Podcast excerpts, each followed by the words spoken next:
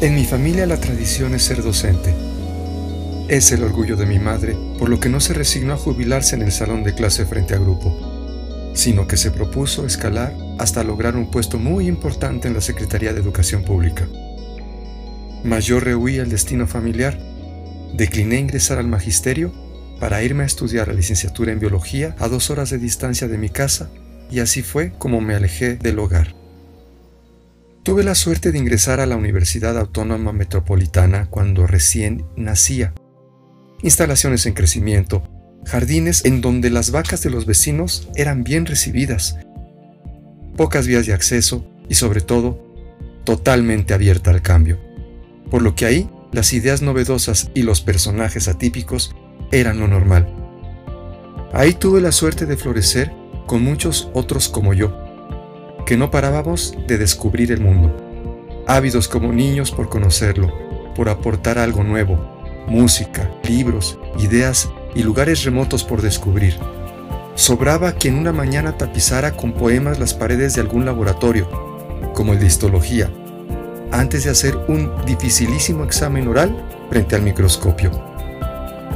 El que mostrara las nalgas desde la azotea, quien llevara un fósil recién traído de algún viaje, o incluso yo mismo, que un día acudía a la escuela vestido como un duende verde ese carnaval cotidiano no solo era celebrado por nuestros profesores, sino que ellos mismos lo encarnaban, porque estaban tan destornillados como nosotros.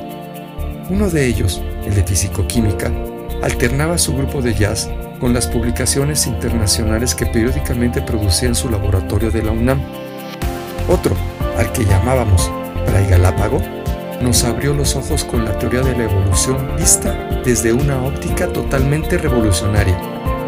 Ezequiel nos mostró la química orgánica desde la simplicidad de la vida cotidiana, al tiempo que en él vimos el orgullo de la vida gay.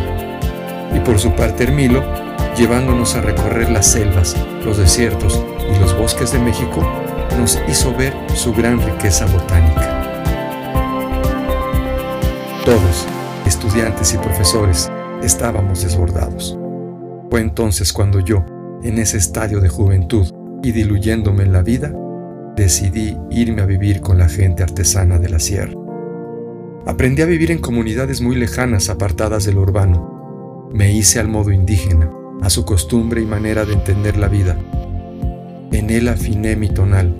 Comprendí, viviendo, que todo está interrelacionado que todo influye con el todo, que nada queda y que todo continúa. Que las cosas no son como mi mente las piensa, sino que simplemente son como son. Entonces, ese sentir me fue naciendo con la intención de decírselo a los demás. Por eso me fui a hacer una maestría en etnobiología, para juntar el saber de la gente con el saber de la ciencia de los libros. Y así yo mismo, después de muchos años de trabajo y aprendizaje, me fui volviendo una gente entendida, una gente de saber.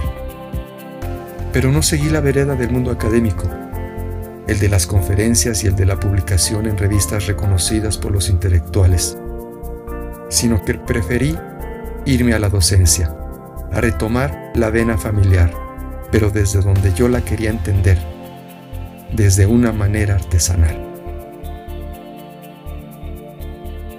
Recalé en una escuela secundaria de gobierno, con los estudiantes a los que nadie quiere, con esos a los que llaman problemáticos. Los que son los que a mí me encantan, porque son como yo, gentes que no se ubican fácil en el mundo. Por eso mismo me engancho bien con ellos, me meto en su manera de ver el mundo, veo como ellos y desde ahí, desde su mirada, les enseño a conocer las cosas que dicen los libros. Los motivo a aprender. Luego, aprueban sus cursos, terminan sus estudios, se gradúan, consiguen sus trabajos y van agarrando vereda. Entonces, yo nomás, desde atrás, les voy guiando, viendo cómo dan sus primeros aletazos y empiezan a volar solos por el mundo, hasta que se alejan de mi vista pero yo lo sigo desde lejos, con el poder de las redes sociales como el Face o el Instagram. les voy viendo cómo se diluyen con la vida y cómo, de a poquito, se empiezan a transformar en auténticas obras de arte, así como esas, las que hacen mis maestros artesanos en la sierra.